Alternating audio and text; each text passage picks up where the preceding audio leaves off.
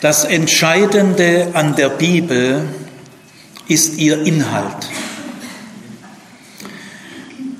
Entscheidend ist also nicht der Aufbau, die Entstehung, die Verfasserfrage, die Textsorten und die sprachlichen Merkmale und so weiter.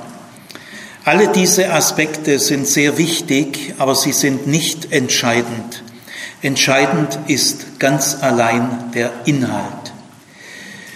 Natürlich sind solche Fragen wie Aufbau, Entstehung, äh, Verfasserfrage, Textsorten, sprachliche, stilistische Merkmale äh, wichtig, aber sie sind wichtig im Dienst am Inhalt, um den Inhalt angemessener verstehen und würdigen zu können.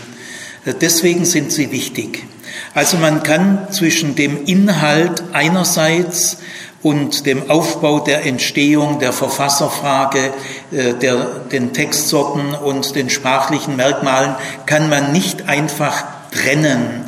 Das hängt zusammen. Form und Inhalt hängen eng zusammen.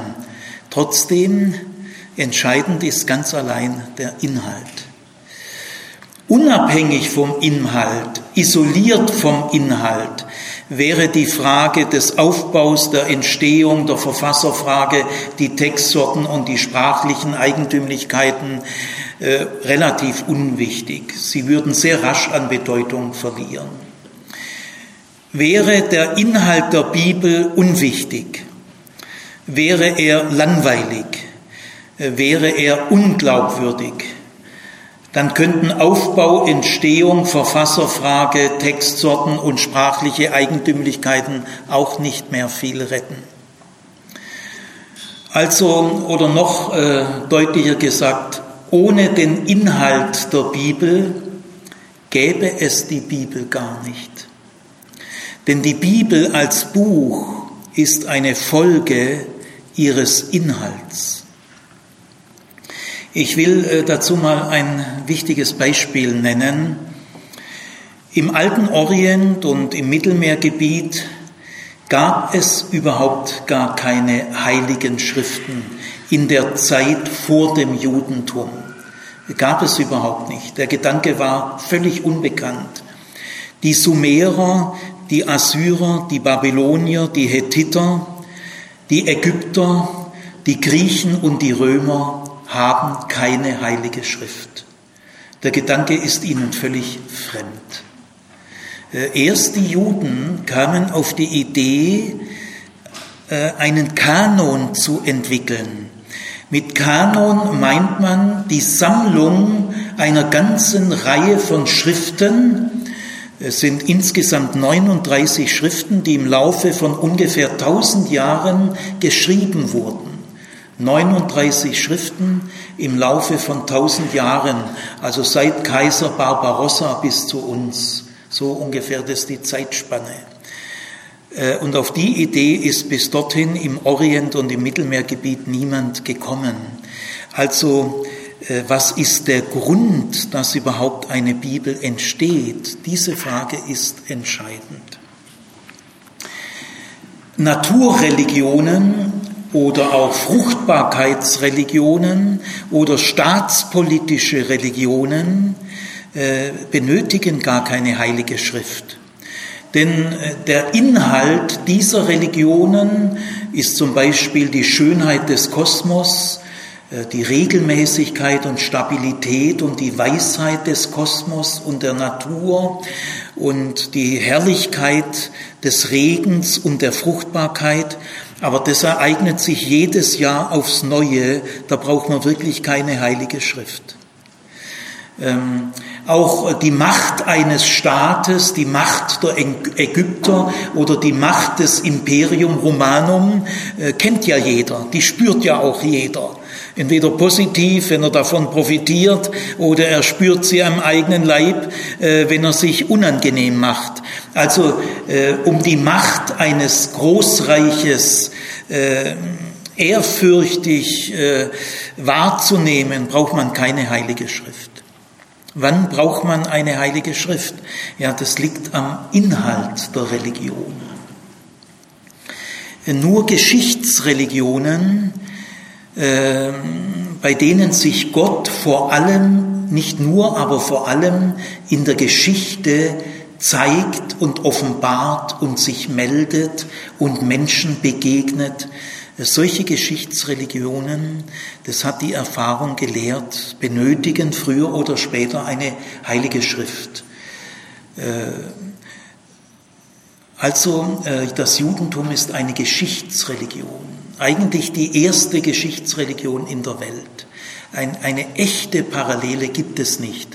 Christentum baut auf dem Judentum auf, ist auch eine Geschichtsreligion und Islam baut auch, jetzt mal von, von jüdisch-christlicher Warte aus gesehen, äh, baut auch auf dem Judentum und Christentum auf, ist ja jünger, ist auch eine Geschichtsreligion, hat auch eine heilige Schrift.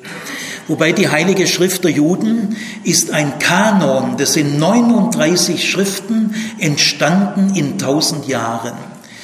Das gibt es im Islam nicht, weil der Offenbarungsträger ist Mohammed, der Engel Gabriel teilt dem Propheten Mohammed mit und Mohammed schreibt in ungefähr 20 Jahren als einzige Person äh, diese Inhalte auf.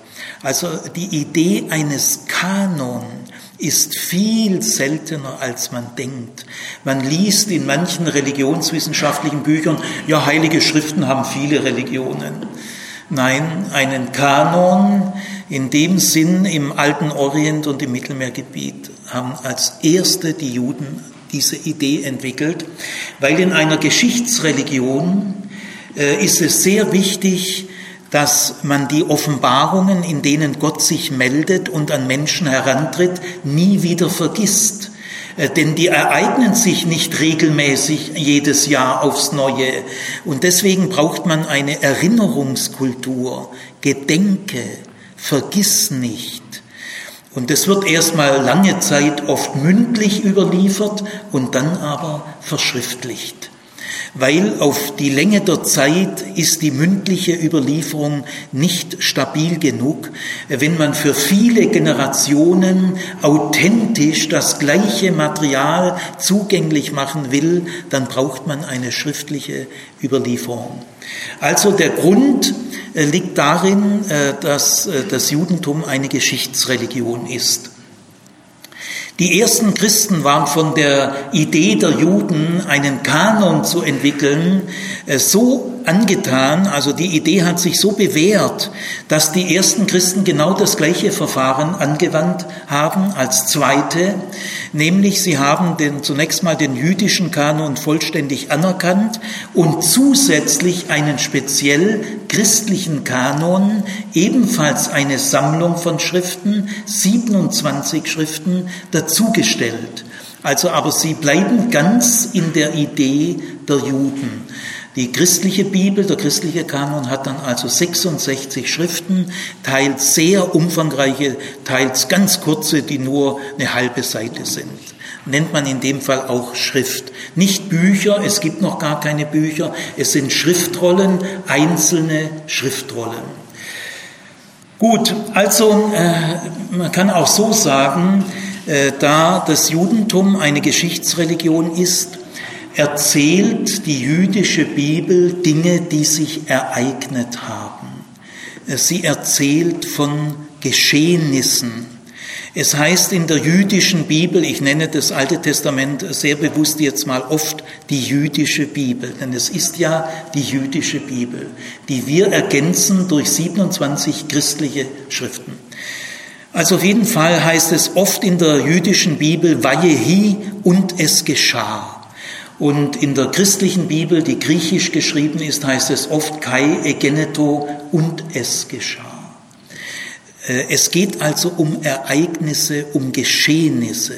Nicht nur, es stehen in der Bibel nicht nur Geschehnisse und Ereignisse, aber fundamental sind diese Taten Gottes, wie, wie, sie auch genannt werden, die großen Taten Gottes, von denen erzählt die Bibel und auf sie bezieht sich unser Glaube. Also das Entscheidende an der Bibel ist ihr Inhalt und weil dieser Inhalt Geschehnisse und Ereignisse in erster Linie betrifft, Deswegen müssen diese Geschehnisse und Ereignisse überliefert werden, erinnert werden, denn Gott hat sich schon vorgestellt in der Geschichte. Wir wissen bereits, wer Gott ist. Wir müssen das Rad der Geschichte nicht nochmal erfinden. Äh, in einer Geschichtsreligion, ich bleibe jetzt mal beim Judentum, ist das Entscheidende, Gott hat sich schon gemeldet. Äh, er hat sich vorgestellt. Er hat sich mitgeteilt. Er hat einen Mitteilungswillen. Und äh, diese äh, Offenbarungen Gottes in der Geschichte sind maßgebend, sie sind grundlegend. Gott wird kein anderer werden und einen anderen gibt es nicht. Also deswegen zieht der Inhalt die Bibel nach sich. Das Entscheidende an der Bibel ist ihr Inhalt. Ohne ihren Inhalt gäbe es überhaupt keine Bibel. Jetzt will ich heute Abend, das war also nur der Vorspann, jetzt geht's los. Ähm, jetzt will ich äh, euch heute Abend, soweit man das kann, im freien Flug, in freier Rede, den Inhalt der Bibel mal in einem Zug euch vorstellen. Also, was ist der Inhalt der Bibel, der entscheidende Inhalt? Machen wir mal eine Zeitreise in das zweite Jahrtausend vor Christus. Die Menschen hatten ein anderes Lebensgefühl wie wir. Also wir reisen jetzt mal in den alten Orient im zweiten Jahrtausend vor Christus. Äh, der große Unterschied äh, zu uns modernen Industriemenschen ist, dass diese Menschen sich viel länger im Freien aufgehalten haben wie wir. Es sei denn, wir sind Landschaftsgärtner, ist ja wahrscheinlich einer unter uns, oder wir sind Landwirte oder Weinbauern oder was immer. Gell? Also Leute, die ganz stark in der Landwirtschaft äh, und in der Forstwirtschaft tätig sind, die, da hat sich nicht so gewandelt, aber trotzdem, die leben heute auch in einer Industriegesellschaft. Also auf jeden Fall, die Menschen waren viel äh, öfters im Freien. Das ist der entscheidende Unterschied. Alle Menschen im antiken Orient waren hundertmal öfters im Freien wie ihr. Äh, sie übernachteten manchmal auch im Freien im Sommer. Die Dächer waren ja flach und wenn man die Treppen versperrt hat oder so, äh, äh schlief man auf den Dächern des Hauses, weil es im Haus zu warm war. Also äh, deswegen hatten die Menschen einen anderen Kontakt zum Himmel. Ich meine zum sichtbaren Himmel, zu Sky, nicht zu Heaven. Also äh, weil sie so im Freien waren, hatten sie ständigen Augenkontakt zum Himmel. Das ist der entscheidende Unterschied. Wir haben heute keinen ständigen Augenkontakt zum Himmel mehr. Wir sind umgeben von Dingen, die der Mensch hergestellt hat. Mikrofon, Pult, Raum, Empore, Fenster. Das fördert dann langsam den Atheismus, weil wir, wir haben den besten Augenkontakt zu Dingen, die der Mensch hergestellt hat. Äh, unser hauptsächlicher Augenkontakt ist nicht mehr der zum Himmel. Und das hat Millionen Folgen die uns vollkommen unbewusst sind. Also die Menschen betrachteten jeden Tag zehnmal, hundertmal, tausendmal den Himmel. Und da entsteht folgendes Lebensgefühl.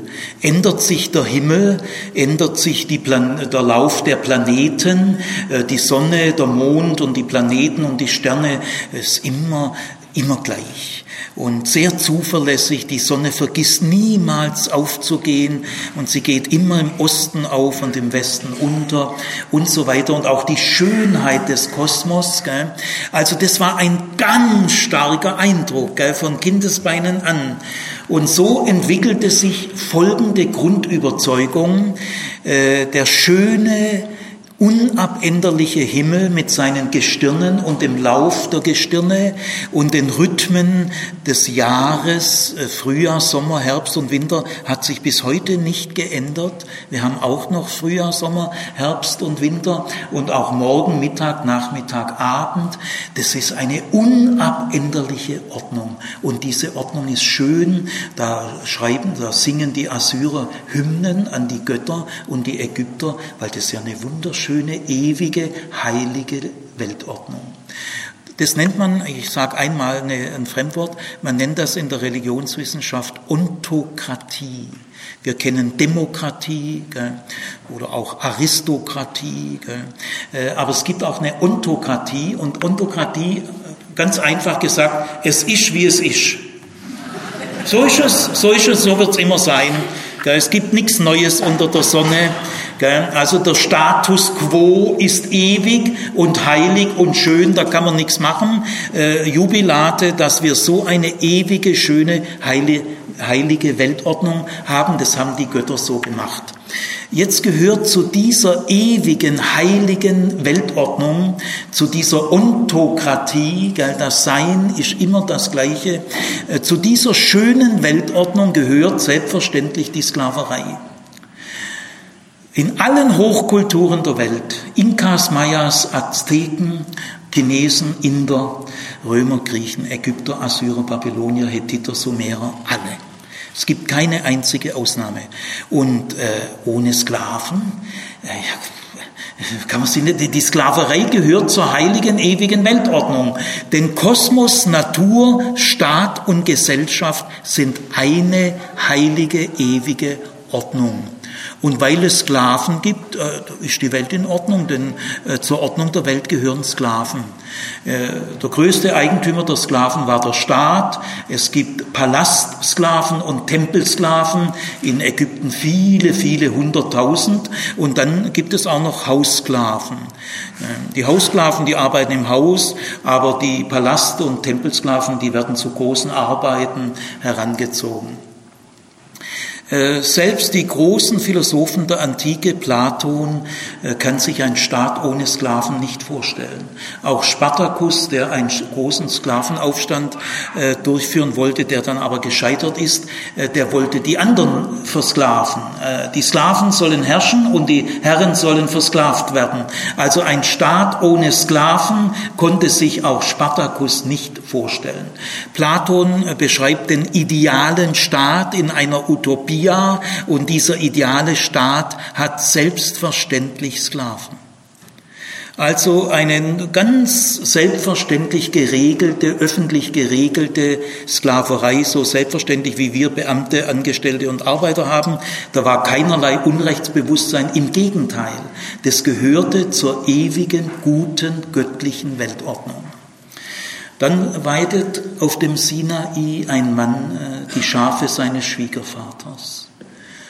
Und da sieht er einen brennenden Dornbusch und er hört eine Stimme aus dem Busch. Und diese Stimme, diese Stimme äh, sagt etwas, was noch niemals eine Stimme in der Welt gesagt hat. Noch nie. Wir haben bis heute in der historischen Forschung, in der religionswissenschaftlichen Forschung keine Parallele. Niemals ist eine Religion so entstanden. Nie. Die Stimme sagt, ich habe das Stöhnen der hebräischen Zwangsarbeiter, wir können auch sagen Sklaven, denn Sklaven, Zwangsarbeiter, Fronarbeiter, das geht ineinander über. Also die Stimme sagt, äh, ich habe das äh, Leiden der hebräischen Zwangsarbeiter gehört und ich habe ihr Elend gesehen. Äh, ich kenne ihre Qual. Und deswegen bin ich jetzt gekommen, sie aus der Unterdrückung der Ägypter zu befreien. ich sag euch, da dürft ihr euch mal wundern. Da dürft ihr euch mal wundern. Äh, selbst wenn das eine Erfindung wäre, aber wer, wer erfindet sowas? Äh, aber selbst wenn das eine Erfindung wäre, wäre diese Erfindung das größte Wunder. Wie kommt ein Mensch darauf, sowas zu erfinden? Niemals in den ägyptischen Königsgräbern und Tempelwänden, wo ja sehr viele Hieroglyphen sind, äh, niemals hat ein Ägyptologe einen Satz über ägyptische Sklaven entdeckt. Man fragt sich schon, was ist das für ein Ohr, das unter allen Geräuschen dieser Erde das Stöhnen von Sklaven heraushört. Wenn Pharao Kriegsgefangene gemacht hat, also die Palastsklaven und Tempelsklaven, das sind in der Regel Kriegsgefangene oder Deportierte. Die Haussklaven, das sind gekaufte Sklaven oder solche, die sich selber freiwillig verkauft haben, weil sie total verschuldet waren. Oder sind hausgeborene Sklaven. Ja, aber diese äh, Sklaven im staatlichen Besitz, äh, das sind Kriegsgefangene oder Deportierte, unheimlich wichtig, billige Arbeitskräfte. Also diese Stimme aus dem Busch äh, ist die Grundlage vom Inhalt der Bibel. Das ist die Ursprungssituation. Alle großen jüdische Feste erinnern an diese Ursprungssituation, an die Befreiung der hebräischen Zwangsarbeiter aus der Unterdrückung in Ägypten. Es gibt im Judentum keine Abrahamsfeste, aber es gibt das Pesachfest, es gibt das Laubhüttenfest, das erinnert auch an die Wüstenwanderung, äh, das Sukkotfest und dann gibt es das Shavuotfest, das nennen wir Pfingsten, das Wochenfest, das erinnert an die Übergabe der Gebote am Sinai. Das gehört auch äh, zum Exodus geschehen. Alle drei großen Wallfahrtsfeste konzentrieren sich aufs Exodus geschehen. Der Gott der jüdischen Bibel heißt an mehreren Stellen der Gott von Ägypten her der Gott der Hapiru, der Hebräer, der Zwangsarbeiter. Äh, Mose geht dann zu Pharao und sagt, äh, äh, der Gott der Zwangsarbeiter schickt mich. Und er sagt Pharao, kenne ich gar nicht, kenne ich gar nicht. Der Gott der Zwangsarbeiter, ist ein völliges Unikum, hat es noch niemals gegeben. Gut, jetzt will ich von diesem Inhalt her sagen, was die Brisanz des Inhalts der Bibel ist. Diese Begegnung am brennenden Dornbusch ist staatskritisch und sie wird immer staatskritisch bleiben. Sie ist herrschaftskritisch. Die Herrschaft von Menschen über Menschen ist das Grundproblem, wenn die Stimme aus dem Busch recht hat. Denn das war ja der Anlass. Es geht bei dieser Begegnung, bei dieser Offenbarung auf dem Sinai geht es gar nicht ums Jenseits. Und auch Himmel und Hölle spielen gar keine Rolle. Die spielen überhaupt keine Rolle.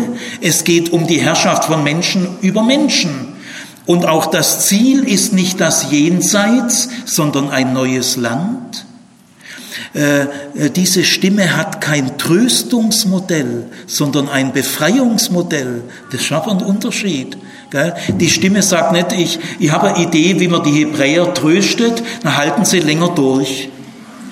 Nein, äh, rausholen in ein neues Land, in dem Gerechtigkeit wohnt. Das ist also ein Befreiungsmodell, kein Vertröstungsmodell. Wir müssen uns auch überlegen, was das für Folgen hatte.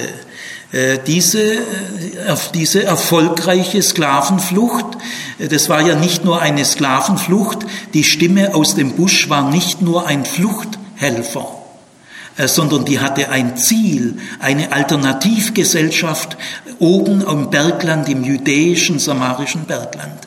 Da bauen wir eine Alternativgesellschaft auf, wie es eigentlich sein sollte. Also das war mehr wie Fluchthilfe. Dahinter ist eine Strategie. Und diese Stimme aus dem Dornbusch duckt sich nicht vor der ewigen sakralen Weltordnung. Die Stimme aus dem Busch hält überhaupt nichts von der ewigen sakralen Weltordnung. Also die Folgen im Laufe einer längeren Zeit, denn ihr müsst wissen, äh, dieses Exodus-Motiv ist nicht von heute auf morgen den Hebräern klar geworden, die später dann Israeliten heißen. Aber zu der Zeit gab es noch keine Israeliten. Israel entsteht dann erst in zwei, dreihundert Jahren bei Saul und David. Da kann man dann sagen, ist Israel. Äh, also auf jeden Fall Im Laufe vieler Jahrhunderte äh, hat man immer wieder dieser Tat gedacht. Gedenke. Und man hat die Tat immer tiefer verstanden. Je länger die Tat her war, heute äh, vermutet man, dass das Exodus-Geschehen zwischen 1230 und 1200 sich ereignet hat. In den letzten Jahren von Ramses II. oder bei seinem Nachfolger oder bei seinem Nachfolger Nachfolger. In dieser Zeit, da gibt es Gründe, aber es ist sehr schwer mit Sicherheit zu sagen, aber es spricht alles dafür und nichts dagegen, aber die Quellenlage ist sehr schwierig. Gut, also, aber je länger der, der Abstand von diesem Exodus-Geschehen dauert, desto tiefer versteht dieses Exodus-Volk, äh, dieses Geschehen. Zu einer endgültigen klassischen Gestalt äh, kommt diese Exodus-Erzählungen erst im babylonischen Exil, 700 Jahre später. Also die Bedeutung dieser Begegnung wird erst im Laufe der Jahrhunderte immer tiefer erkannt. Ja, Israel, wir sind ein Exodus-Volk und im Exodus geschehen basiert unsere Identität. Unser Gott ist kein Steigbügelhalter der Pharaonen. Er steht nicht auf Seiten der Herren dieser Welt und er eiert auch nicht hin und her, äh, sondern seine Funktion und seine Rolle im Exodus geschehen ist sowas von klar. Er ist der Gott der Zwangsarbeiter und er ist eine Gefahr für die Herren dieser Welt. Für die ist er unberechenbar. Und er hat seine Pfoten überall drin. Also äh, Folgen im Laufe der Jahrhunderte ist, dass das ganze Recht ein Exodusrecht wird. Das israelitische Recht hat viele Ähnlichkeiten mit dem altorientalischen Recht, hunderte von Ähnlichkeiten, äh, muss man ernst nehmen, aber es hat auch ganz verblüffende Unterschiede. Zum Beispiel das ganze Recht in Israel liegt nicht in der Hand der Könige wie überall sonst. Codex Hammurabi. Der König erlässt das Recht, er, er steht über dem Recht. Und gegen den König kann man sich auf kein Recht berufen. Nein, in Israel wird ein Königsgesetz entwickelt. Das gibt's auf der ganzen Welt nicht nochmal. Da steht nur drin, was der König nicht darf. Und da heißt es, du sollst dir eine Ab zum König, du sollst dir eine Abschrift machen von diesem Königgesetz und hänge es in deinem Schlafzimmer an die Wandstelle, wo du einschläfst. Dass du dein letzter Blick, bevor du einschläfst, liest du das nochmal durch und wenn du morgens aufwachst, dann ist dein erster Blick auf dieses Königsgesetz und da steht drin, du sollst nicht zu viele Frauen haben. Du sollst nicht zu viel Luxus haben. Du sollst keine große militärische Stärke erringen wollen. Du sollst bescheiden bleiben. Du bist ein Bruder deiner Brüder. Erhebe dich nicht über deine Brüder. Königsgesetz im Exodusrecht, einmalig auf der Welt. Da dürft ihr die Qualität der Bibel vermuten. Hier dürft ihr wirklich beeindruckt sein. Eiert nicht in irgendwelchen komischen anderen Dingen rum. Das, das sind die Basics.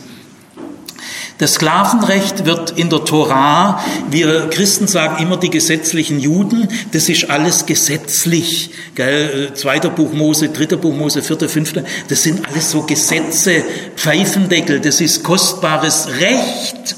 Tagelöhnerrecht, Ausländerrecht, Asylrecht, Sklavenrecht und so weiter, Witwen- und Waisenrecht. Äh, was heißt denn da gesetzlich? Man versucht die Exodus-Erfahrung verbindlich auszuwerten in verbindlichem Recht. Das ist die Torah. Äh, die Recht, das Rechtsniveau in der Torah, da kann die Bundesrepublik noch sehr viel lernen. Wieso sagen wir Christen, das sind die Gesetzesbücher. Da kannst du ja überhaupt nichts mehr lernen bei diesen Vorurteilen. Also schauen wir mal in der Torah das Sklavenrecht an. Es gibt äh, in Israel noch Sklaven, jüdische Sklaven und kananäische, also nicht jüdische Sklaven, aber die Sklaverei wird niemals wieder selbstverständlich. Sie ist ein echtes Problem. Am besten wäre, es gäbe sie gar nicht. Und jetzt gibt es sehr viele äh, reformerische Rechtsbemühungen um den Status der Sklaven äh, anzuheben. Es gibt keinen Vergleich im gesamten Orient, in der gesamten Mittelmeerwelt. Es ist einzigartig. Da steht zum Beispiel drin, jeder Sklave, zunächst mal israelitischer Sklave, muss nach sieben Jahren freigelassen werden. Also länger wie sechs Jahre äh, kann ein, äh, ein Exodus-Nachkömmling kein Sklave sein, denn wir waren ja selber Sklaven in Ägypten. Wenn du den Sklaven freilässt, musst du ihn auch versorgen, eine Stadtbasis mitgeben, damit er sich eine neue Existenz aufbauen kann. Du darfst sklavische Ehepaare nicht trennen gegen ihren Willen. Äh, wenn die Sklaven nicht freigelassen werden wollen, dann darfst du sie auch nicht freilassen, denn manche wussten gar nicht wohin. Und wenn der Eigentümer ein sehr netter Kerl war und sie äh, gut versorgte, dann konnte eine Sklavin oder ein Sklave auch sagen, nein, ich will bei dir bleiben. Und dann durfte er sie nicht verjagen. Wenn es Kriegsgefangene, jetzt gehen wir mal zu den nicht-jüdischen Sklaven, eine Sklavin, die Kriegsgefangene ist, da, mit ihr darfst du ein Jahr nicht schlafen denn lass ihr Zeit für die Trauer. Wenn du mit ihr schläfst, musst du sie zur Nebenfrau nehmen und sie auch in allem versorgen. Äh, Ehepaare darfst du nicht trennen, auch keine kananäischen. Wenn Sklaven aus dem Ausland zu dir fliehen, sollst du sie verbergen, ohne danach zu fragen, warum sie fliehen. Fliehende Sklaven darf Israel nicht mehr hergeben, ohne zu fragen, warum. Denn da lieber diplomatische Verwicklungen, aber geflohene Sklaven werden nicht ausgeliefert, obwohl im ganzen Orient harte Verträge waren mit schwersten Strafen, dass man geflohene Sklaven sofort wieder zurückgeben soll, woher, woher sie gekommen sind. Gibt es in Israel nicht. Und so könnte ich weitermachen. Du sollst dem Sklaven keine harte, erniedrigende äh, Auflagen machen denn er ist ein Bruder wie du. Der Schabbat, jeder siebte Tag Arbeitsruhe, gilt auch dem Sklaven, der Sklavin und der Tochter der Sklavin. Das ist die unterste von der unterste. An, am Schabbat darfst du einem Sklaven kein Kommando geben. Jeden siebten Tag. Genauso wie die Oberschicht. Israel gab es ja am Anfang gar keine Oberschicht die Exodus-Gruppe. Gut, und jetzt noch ein paar andere Hinweise, dann äh, eile ich weiter. Ähm, auch das Schabbatrecht ist eine Folge der Exodus-Erfahrung. Jeder Mensch soll sechs Tage arbeiten, gleich viel arbeiten und gleich viel Freizeit. Gell, denn ein Sklave hat nie Freizeit, den kannst du nachts holen, der muss dir immer zur Verfügung stehen. Aber in Israel alle Menschen auch der König arbeiten sechs Tage und alle Menschen, auch die Tochter der Sklavin, kriegt jeden siebten Tag genauso frei wie du. Ich darf euch sagen, das ist ein Prozess, der hier eingeleitet wurde, den es in der ganzen Welt nirgends gibt. In keiner Sklavenhaltergesellschaft. Es gibt noch andere Dinge, kurz erwähnt. Äh, das Recht in Israel ist also ein Gottesrecht. Gott gibt das Recht. Der König steht unter dem Recht und nicht über dem Recht. Es gibt in Israel eine Königskritik, da werde ich gleich drauf kommen. Es gibt ein Fremdenrecht, ein Sozialrecht, ein Wirtschaftsrecht. In der Tora gibt es Wirtschaftsgesetze. Da gibt es nicht einfach einen freien Markt und es das heißt nicht einfach, die Kirche soll sich für die Kirche interessieren und sie soll sich aus der Wirtschaft raushalten. Also das macht der, die Stimme aus dem Busch schon gar nicht mit. Denn es heißt an mehreren Stellen, du sollst keine Zinsen nehmen. Zinsen waren in der Antike was anderes wie heute, sind keine Produktivzinsen zum Gründen einer Firma, das ist ja sehr sinnvoll, äh, sondern es ist Ausbeutung von Notleidenden. Die Zinsen waren grässlich hoch, zwischen 20 und 40 Prozent, und sind nur gegeben worden, um die Not der Menschen auszuplündern. Äh, das haben aber viele Leute gerne gemacht. Übers Zinssystem bis heute. Auch die Weltwirtschaft und ihre ungerechte Verteilung ist zu einem erheblichen Teil zinsbedingt. Wir kriegen ja viel mehr Zinsen von den Entwicklungsländern, wie wir Entwicklungshilfe geben. Gut, soweit der Exodus. Äh, der Exodus führt zu einer Exodus-Ethik, Nämlich die Hauptfrage der Ethik ist jetzt für diese Exodus-Gruppe, handeln wir an anderen Menschen eher so, wie der Pharao an uns gehandelt hat, oder handeln wir an anderen Menschen eher so, wie die Stimme aus dem Busch an uns gehandelt hat? An wem von beiden orientieren wir uns?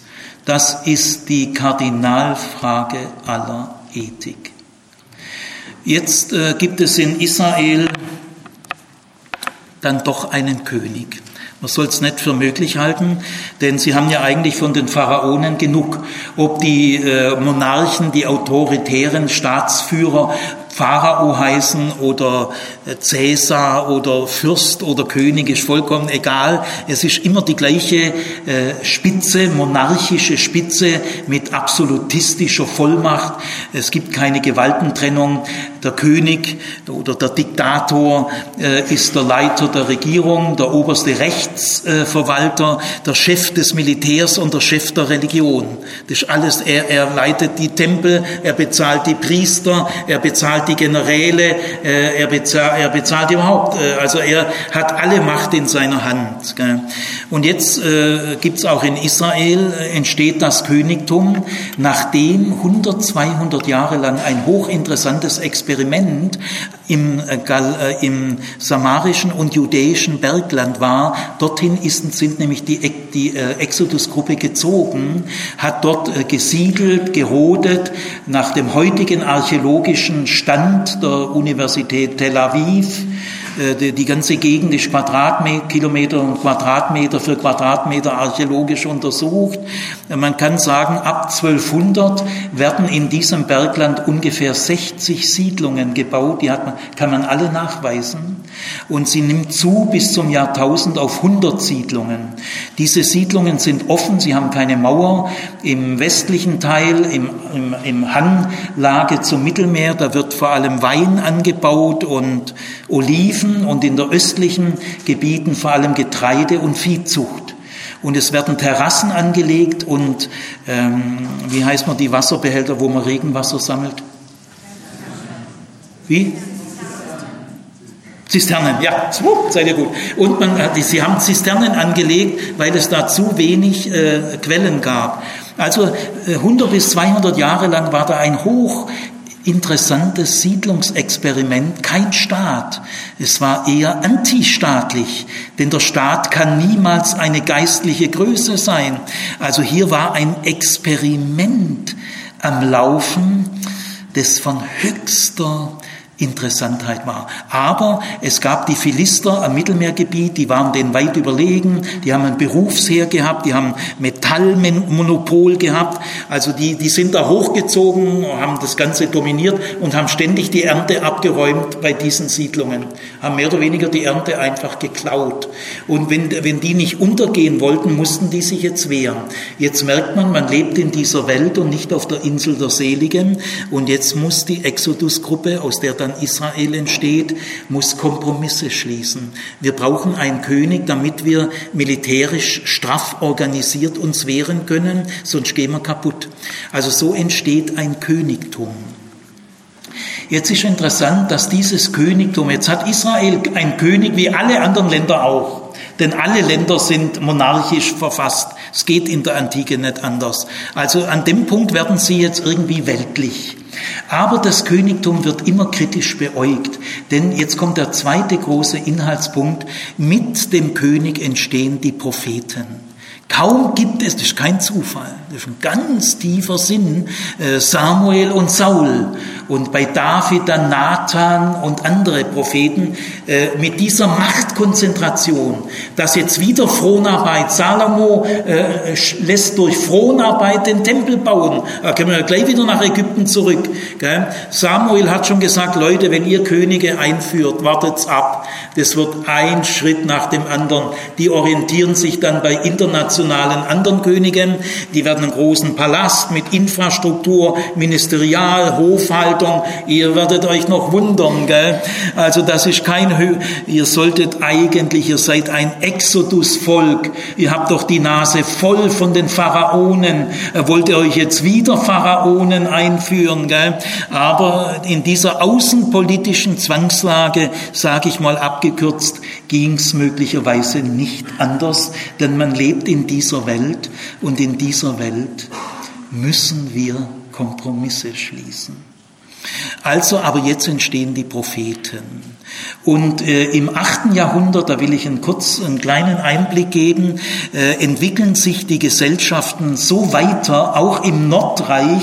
Jetzt gibt's ja zwei Reiche, nach Salomo wird das Reich getrennt. Ein Nordreich, das heißt Israel, und ein Südreich, das heißt Juda. Das Nordreich ist viel größer, wirtschaftlich stärker, international viel intensiver verflochten durch internationale Handelsstraßen. Das heißt, die gesellschaftliche, ökonomische Entwicklung im Nordreich war ungefähr 50 Jahre dem Südreich voran. Das Südreich war kleiner, ärmer, hatte ein Königssystem, davidisches Königssystem. Äh, Im Nordreich waren die Verhältnisse etwas anders.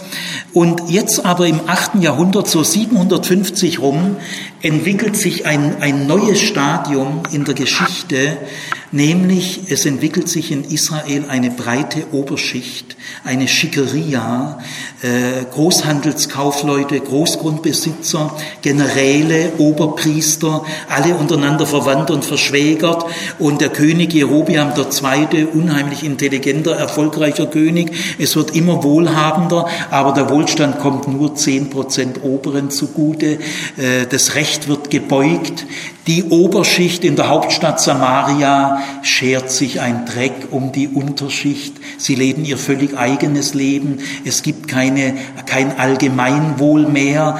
Äh, Israel bricht auseinander und jetzt wird der Exodus noch stärker gefährdet wie durch die Entstehung des Königtums.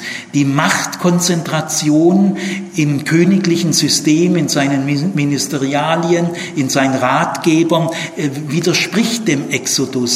Aber jetzt die Hochentwicklung der Oberschicht, ähm, äh, Luxus, da geht der Exodus kaputt. Und in dieser Zeit, das ist ein Meilenstein in der Geschichte Israels, entsteht die Schriftprophetie. Prophetie ist eigentlich immer mündlich. Die Propheten arbeiten immer mündlich. Aber Schriftprophetie heißt, jetzt wird die Prophetie so wichtig, dass die Worte der Propheten gesammelt werden in einer eigenen Schrift. Man hat herausgefunden in 100 Jahren Forschung, es gibt im ganzen Orient und, und darüber hinaus kein einziges Volk in der Welt, dass es gibt Propheten auch in anderen Völkern, in Nachbarvölkern, aber nicht so stark wie in Israel und nicht so königskritisch, aber es gibt sie mit ganz wenig Quellen, aber nirgendwo gibt es eigene Schriften dieser Propheten, wo also Amos die Schrift, also eine Schriftrolle heißt Amos, er ist der erste und kurz danach Hosea. Jetzt will ich euch mal an einem Beispiel eine Originalbegegnung an einem Meilenstein der Religionsgeschichte mal äh, kurz erläutern. Nämlich Amos wird berufen äh, als erster Prophet in der Welt, von dem es eine eigene Schrift geben wird. Das weiß Amos selber noch nicht, aber seine Schüler haben gemerkt, das ist dermaßen wichtig, das müssen wir sammeln. Und es sind fünf Visionen. Es gibt in der Bibel nie wieder fünf Visionen. Das ist einmalig. Das, äh, so hat Gott äh, diesen Amos äh, geangelt. Jetzt, Ines liest mal die erste Vision des Amos vor.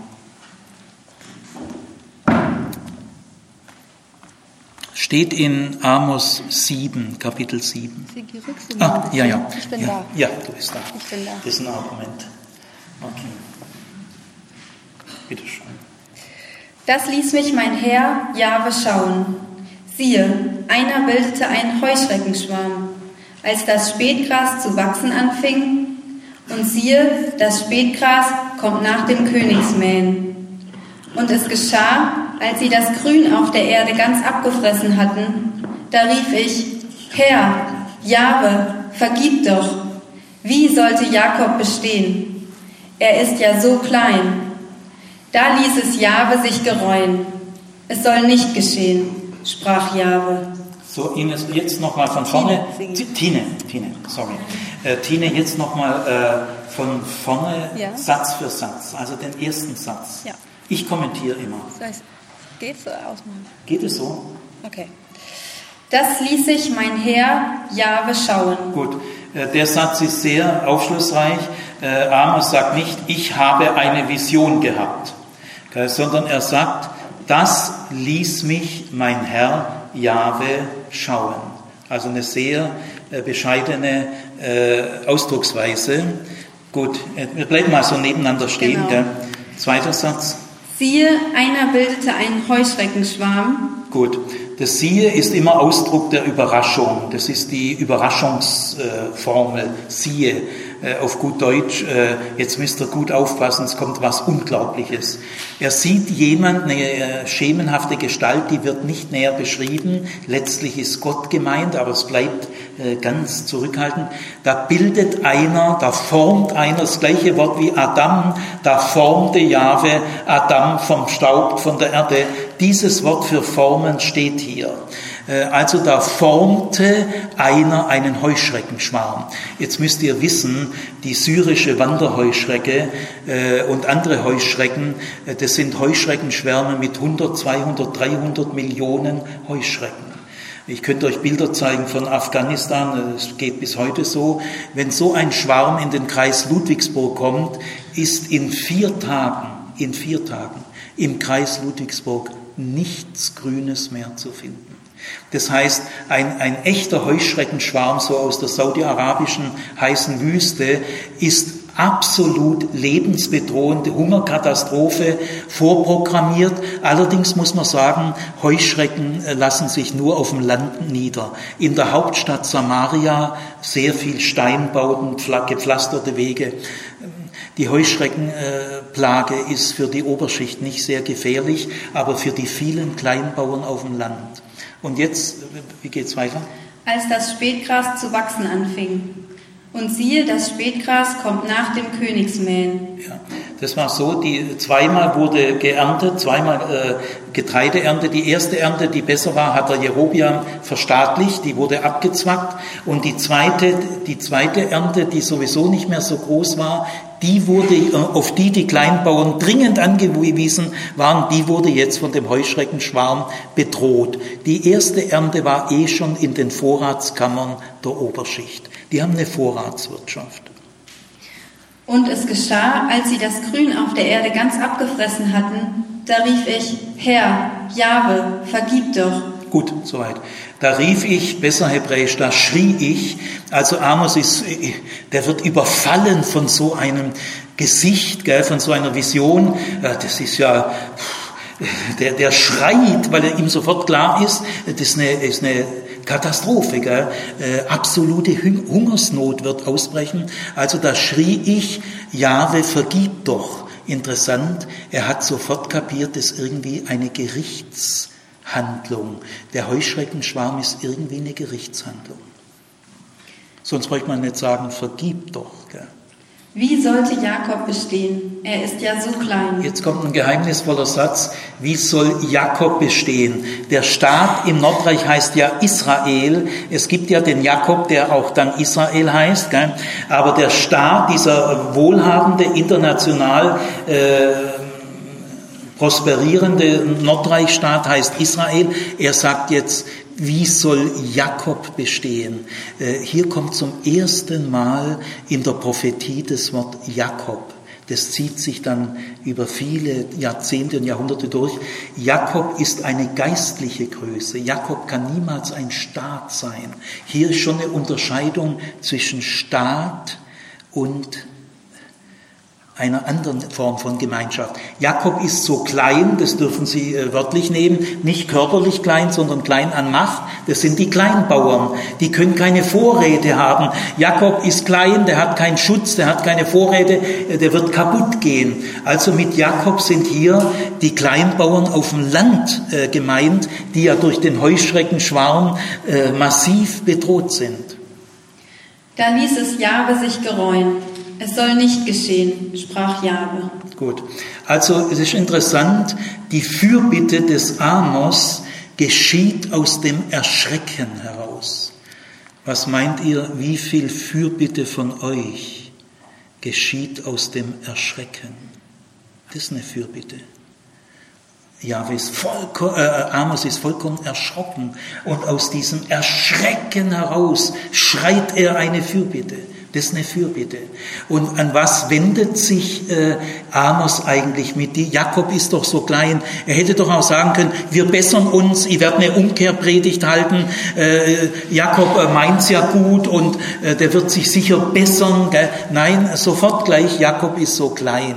Das heißt, Amos weiß, ich wende mich an die Barmherzigkeit Gottes. Es heißt nicht, Jakob sind bessere Menschen wie die Oberschicht, denn es ist ja eine Gerichtsvision. Äh, äh, Jahwe schickt Heuschrecken für die Kleinbauern. Die Kleinbauern sind Aussünder. Die Kleinbauern sind keine besseren Menschen wie die Schickeria in Samaria, in der Hauptstadt, aber sie sind arm. Das ist der Unterschied. Sie haben keine Vorräte. Sie sind keine besseren Menschen, aber sie, es geht ihnen elend. Das ist ein Unterschied. Und den bringt Amos hier rein. Und da sagt er, der Exodus-Gott, äh, Exodus kommt viel vor im Amos-Buch. Äh, Zwangsarbeiter waren auch klein. Die Hapiro-Leute. Also Amos ist sofort in der Exodus. Äh, Jakob ist doch so klein. Er hat keine Vorräte. Und da ließ es Jahwe gereuen. Jetzt die zweite Vision läuft genau gleich. Ich brauche, ich erkläre nichts. Hier geht es um ein Steppenbrand. Äh, die Steppe kann sich entzünden in der Hitze und dann werden sogar die Quellen und das Grundwasser geht zurück. Das ist genauso absolut schlimm wie ein Heuschreckenschwarm. Und es läuft jetzt, es ist wieder auf dem Land, denn ein Steppenbrand kommt über die Stadtmauer von Samaria nicht drüber weg. Also lies mal die zweite Vision einfach vor. Das ließ mich mein Herr Jahwe schauen. Siehe, der Herr Jahwe rief einen Feuerregen. Der fraß das Grundwasser und wollte das Ackerland fressen. Da rief ich, Herr, schrie ich, Jahwe, lass doch ab. Wie sollte Jakob bestehen? Er ist ja so klein. Da ließ es Jahwe sich gereuen. Auch das soll nicht geschehen, sprach der Herr, Jahwe. Gut, also die ersten beiden dieser fünf Visionen äh, sind sehr parallel. Das ist ein Zwillingspaar. Mit zwei großen Katastrophen wird das Gleiche geschaut in dieser Vision, nämlich Gerichts, äh, Gerichtsdrohungen an die Unterschicht. Aber Amos sagt, es sind arme Leute, an denen vergreifst dich besser nicht. Und Jahwe sagt, gut, ich mach's nicht. Es wird nicht geschehen. Das ist eine Zusage. Das liebt ja Martin Luther, wenn Gott eine Zusage macht. Er sagt nicht, oh, ich warte mal noch eine Weile, mal, ich beobachte euch mal. Er sagt, gut, also gut, dann mache ich es nicht. Und jetzt allerdings kommt die dritte und vierte Vision und die fünfte, die gelten jetzt der Oberschicht. Jetzt ist ein völliger politischer, gesellschaftlicher Wandel, ein ganz anderes Ambiente. Ihr dürft solche Visionen nicht unpolitisch, naiv, harmlos lesen. Da macht er die Bibel kaputt. Jetzt kommt die Vision 3. So ließ er mich schauen. Siehe, der Herr stand auf einer Mauer aus Zinn, und in seiner Hand war Zinn. Und Jahwe sprach zu mir, was siehst du, Amos? Und ich sagte, Zinn. Und der Herr sprach, siehe, ich werfe Zinn mitten in meinem Volk Israel. Jetzt kommt Israel, nicht mehr Jakob. Ich gehe künftig nicht mehr schonend an ihm vorüber. Dann veröden die Höhen Isaaks und die Heiligtümer Israels liegen in Trümmern. Und gegen das Haus Jerobeams erhebe ich mich mit dem Schwert. Gegen das Haus Jerobiams ist der König, erhebe ich mich, mache einen Aufstand. Gell? Der schnelle Erhebung. Der König wird sagen, ja, die machen einen Aufstand. Ja, ja wir selber machen einen Aufstand. Gell? Ich erhebe mich gegen das Königshaus Jerobiam.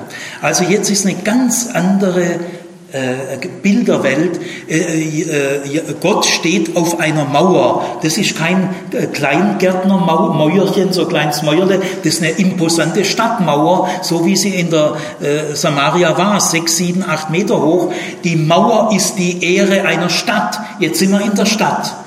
Äh, Stadtmauer. Äh, wer baut diese Stadtmauern? Ja, die Oberschichtsleute selber natürlich nicht. Und nachts wird die Stadtmauer zugemacht und oben, da kannst du runtergucken, wer vor der Stadtmauer ist und da hast du einen Überblick. Eine Stadtmauer, da musst du richtig groß Geld in die Hand nehmen. Es gibt auf dem Land solche Mauern nicht. Das ist eine Mauer aus Zinn. Äh, früher hat man übersetzt Blei und Bleilot, aber die wissenschaftliche Forschung hat es herausgefunden, das heißt nicht Blei, gell, könnt ihr euch alle, ist auch kein Bleilo, das ist alles daneben, das heißt Zinn. Und wenn du ähm, Kupfer, zwei Drittel Kupfer und ein Drittel Zinn gibt es Bronze. Und aus Bronze waren die Waffen. Und deswegen ist Zinn damals, wie man herausgefunden hat, Inbegriff für militärische Macht und Stärke. Zinn heißt so viel wie Bronze, weil durch Zinn wird Kupfer hart. Und es ist die Bronzezeit noch, aber ändert sich, in, es ist auch schon die beginnende Eisenzeit, aber die, diese Sprachregelung ist ganz noch aus der Bronzezeit.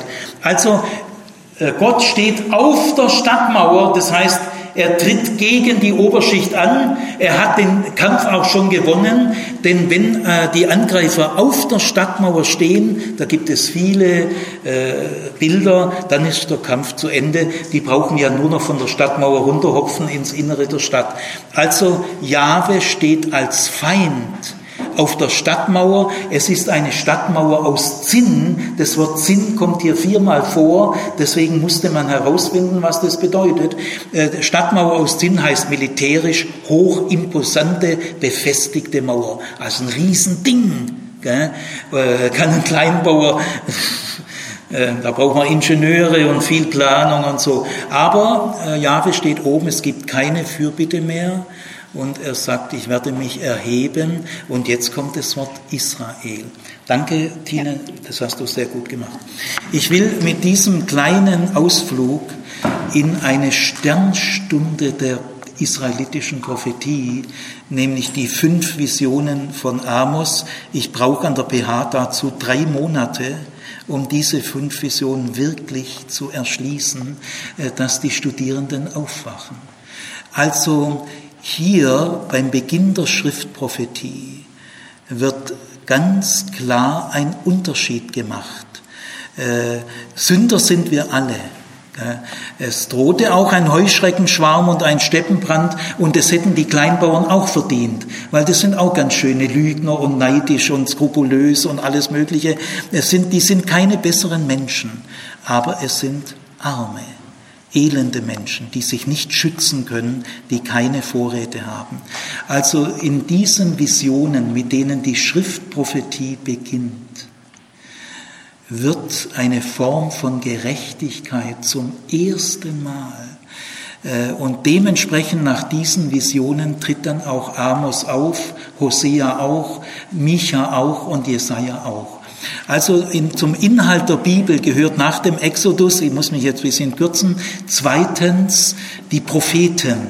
Das ist auch der zweite Teil in der jüdischen Bibel. Der erste Teil ist die Torah, nicht gesetzlich, sondern Recht für Ausländer, Fremde, Schabbatrecht, äh, Reformen im Sklavenrecht.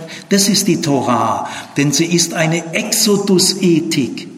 Und wenn jetzt die Könige kommen und die Oberschicht sich selbstständig macht und sich vom Allgemeinwohl abkoppelt, dann kommt ein neuer Schub in der Prophetie dass die ersten Propheten genau mit der Entstehung des Königtums in der Weltgeschichte auftreten, in Israel, und der zweite, noch viel tiefere Schub genau in der Phase der gesellschaftlichen Entwicklung, wo die gesellschaftlichen Gegensätze immer krasser werden.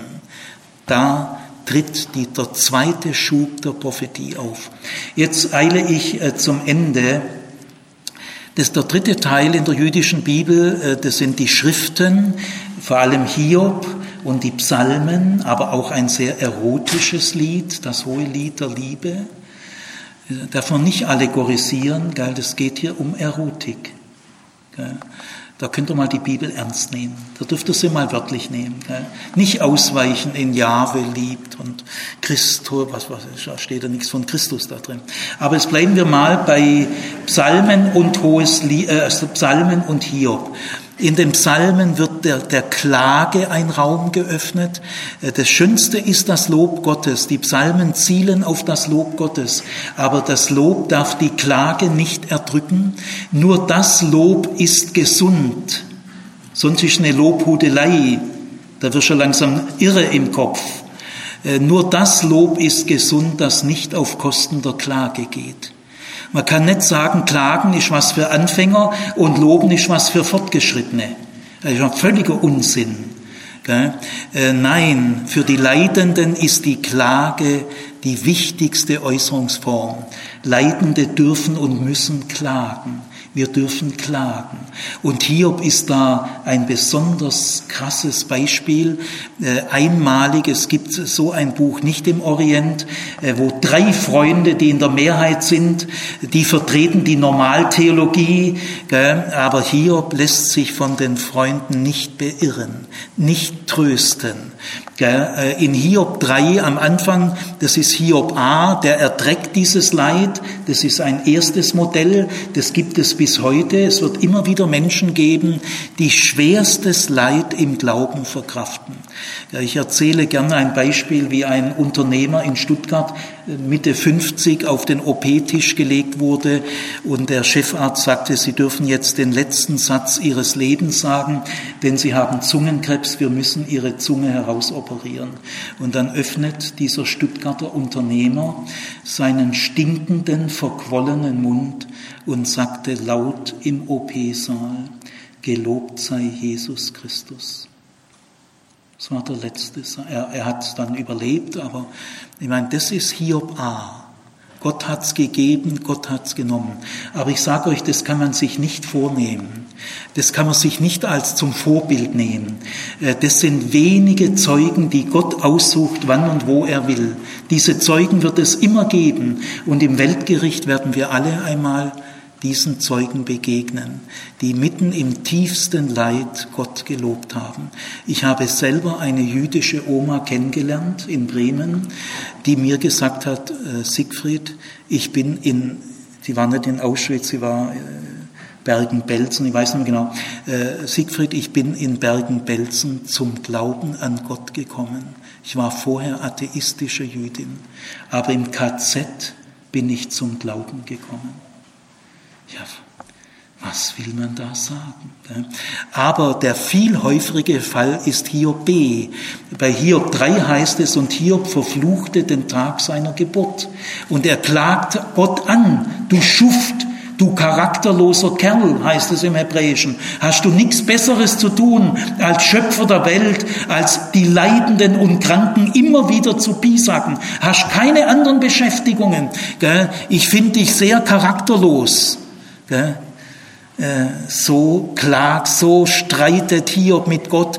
Er lässt ihn nicht fallen, aber er sagt ihm, also gläubig kann man ihn, glaub, wirklich nicht bezeichnen, aber er gibt Gott auch nicht auf, aber er, er sagt ihm, er kotzt ihm alles entgegen, was ihm stinkt.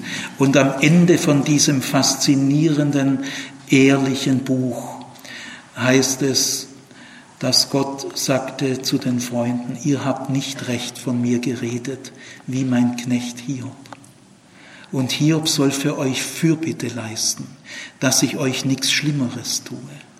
Das heißt, nach der Darstellung des Hiob-Buches hält der Exodus Gott diese schimpfende, äh, überforderte, anklagende Rede von Hiob für vollkommen berechtigt für vollkommen berechtigt. Das ist der Inhalt der Bibel. Und ich will schon noch einige Worte über Jesus sagen. Das sind also für mich die drei großen inhaltlichen Bereiche, das Exodus-Geschehen, das durch das Abrahams-Geschehen unterstützt wird, aber Exodus ist grundlegend. In den zehn Geboten sagt Gott, ich bin Jahwe, dein Gott, und jetzt stellt er sich vor der dich aus Ägyptenland, dem Sklavenhaus, befreit hat. Der bin ich. Ich bin der Gott, der dich aus Ägypten herausgeholt hat. Ja, den Gott möchte ich mal in der Welt der Götter sehen. Und Jesus aus Nazareth, ein Jude, getauft von Johannes dem Täufer, einem Propheten, der in die Wüste ging, weil er wusste, in der etablierten Religionswelt ist, ist keine Erneuerung äh, in Sicht. Und er führte einen ganz neuen Ritus ein, die Taufe, deswegen heißt er ja der Täufer. Es gibt tausende von religiösen Waschungen in Indien und in vielen Ländern, aber es hat niemals in der Welt, niemals einen Waschungs- und Reinigungsritus gegeben, wo ein Mensch durch einen anderen Mann in einem Fluss ganz untergetaucht wurde und wieder hochgeholt wurde. Dieser Ritus ist vollkommen neu. Es ist wie wenn man in diesem Ritus selber nichts tut, sondern etwas an sich tun lässt. Das ist ein eigenartiger Ritus. Und mit diesem Ritus hat Jesus aus Nazareth begonnen. Alles, was er nachher gemacht hat, ist eine Frucht der Taufe. Als Getaufter hat er die Bergpredigt gehalten. Als Getaufter hat er die Gleichnisse erzählt. Und als Getaufter ist er nach Jerusalem gegangen und gekreuzigt worden. Also das ist schon ein eigenartiger Beginn. Äh, Jesus hat vom Reich Gottes gesprochen. Das Reich Gottes ist von vornherein wieder staatskritisch. Es ist ganz im Exodus staatskritisch. Römer, Reich, ja, es gibt nur das Imperium Romanum. Was soll es denn sonst für ein Reich geben? Also Jesu Rede vom Reich Gottes, dieser Ausdruck ist nur im Judentum verständlich. Römer, Griechen und Ägypter, wenn man denen sagt, du, das Reich Gottes ist nahe herbeigekommen, die wissen gar nicht, was man meint. Also dieser Mann hat als erster Jude gesagt, das Reich Gottes, von dem die Propheten Israels gesprochen haben, beginnt jetzt mit mir. Das hat noch niemand gesagt. Und er hat gesagt, es beginnt dadurch, dass die Dämonen weichen. Wenn Jesus kommt, dann müssen diese Dämonen gehen. Das Eigenartige am Auftreten Jesu ist, dass überall die Besessenen aus dem Dunkeln, die lebten ja bei den Gräbern oder sonst wo, sie lebten im Schatten und im Dunkeln. Aber als Jesus auftrat, wurde er von allen Seiten von Besessenen angegangen, die haben seine Nähe gesucht. Äh, Besessenheit meint in, in, den Evangelien Menschen, die in ganz tiefen Zwängen leben, die ihr Leben selber nicht mehr in die Hand nehmen können, die entwürdigt werden, versklavt werden, in, in ganz, die besetzt sind durch andere Kräfte und die, die nicht keinen souveränen Willen mehr haben. Und diese besetzten, besessenen Menschen äh, konnte Jesus zur Freiheit verhelfen. Und für ihn war das das Hauptzeichen, dass das Reich Gottes jetzt angefangen hat. Und er hat viel Zeit für Kranke gehabt. Er hat zu Johannes dem Täufer, von dem er sich hat taufen lassen, der Johannes der Täufer hat am Schluss nochmal gefragt, bist du, auf den wir warten, oder sollen wir vielleicht doch auf einen anderen warten? Also Johannes der Täufer ist nochmal in schwere Anfechtung gekommen. Und da sagt Jesus nicht, ich bin der, auf den du wartest, sondern er hat äh, den Jüngern des Täufers gesagt, sagt eurem Meister, was ihr seht. Blinde sehen, Lahme gehen, Aussätzige werden rein und Armen wird das Evangelium gepredigt. Äh, dieser Mann, der auch äh, viele Gruppen seiner Zeit aufgewertet hat. Er hat Akzente gesetzt bei den Armen, bei den Kindern, bei den Frauen, bei den Kranken und bei den Sündern. Äh, diese Abwertungssysteme hat er durchbrochen. Er hat die wieder aufgewertet, die andere Jahrhunderte lang abgewertet haben.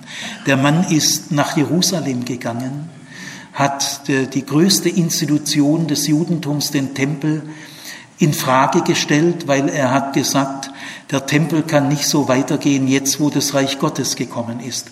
Ihr könnt nicht einfach weiter in den Tempel gehen, als ob nichts passiert wäre. Das geht nicht mehr. Das Reich Gottes ist jetzt da. Und dadurch ändert sich auch der gesamte Tempel. Äh, das hat ihm den Tod eingebracht in jungen Jahren. Und dann die unglaubliche Auskunft, äh, Gott hat ihn von den Toten auferweckt, obwohl es eine einzelne Auferweckung der Toten im Judentum gar nicht gibt. Die Jünger konnten sich das schlecht einbilden, denn nach jüdischer äh, Religion stehen alle Toten gleichzeitig auf am Ende der Welt, aber nicht ein gekreuzigter vorneweg. Und es wird ja auch gar nicht geschildert, wie Jesus auferweckt worden ist. Es war ja niemand dabei. Keiner wagt es zu schildern. In einem, äh, ich bin, näher mich jetzt so gleich dem Ende, in einem großen Ausbildungsstätte äh, fragte mal eine, eine, mit, eine Frau in einem Gremium den Kandidaten, der sich um eine Dozentenstelle bemühte, äh, glauben Sie an die Auferweckung Jesu, so wie es im Neuen Testament beschrieben wird? Da sagte der Kandidat, die Auferweckung Jesu wird doch gar nicht beschrieben. Das ist doch gerade der Clou. Sondern nur der Auferweckte hat sich gemeldet. Und äh, letzter Gedanke, man kann natürlich fragen, haben die Jünger ein Strohhalm gebraucht? Haben sie das nicht verkraftet, das schlimme Ende ihres Idols? Brauchten sie eine Kompensation? Trösteten sie sich durch diese Vorstellung der Auferweckung? Aber wisst ihr, die geflohenen Jünger sind ein paar Wochen nach diesen Ereignissen von sich aus nach Jerusalem gegangen, vom See Genezareth nach Jerusalem in den Ort der größten Gefahr, wo ja Jesus gekreuzigt wurde und haben dort angefangen öffentlich zu predigen. Das riecht gar nicht nach Kompensation und Tröstungsmodell. Das ist Angriff ich will an dieser Stelle äh, schließen. Das war ein Versuch, ich habe ihn so noch nie gemacht. Ich habe schon geahnt, dass ich ein bisschen stecken bleiben werde, weil es ein Riesenthema. Ich komme zurück zu meiner Ausgangsthese. Das Entscheidende an der Bibel ist ihr Inhalt. Ohne ihren Inhalt gäbe es die Bibel gar nicht. Die Bibel ist notwendig geworden, weil dieser Inhalt nie wieder in Vergessenheit geraten kann. Das Faszinierende und Entscheidende an der Bibel ist ihr Inhalt.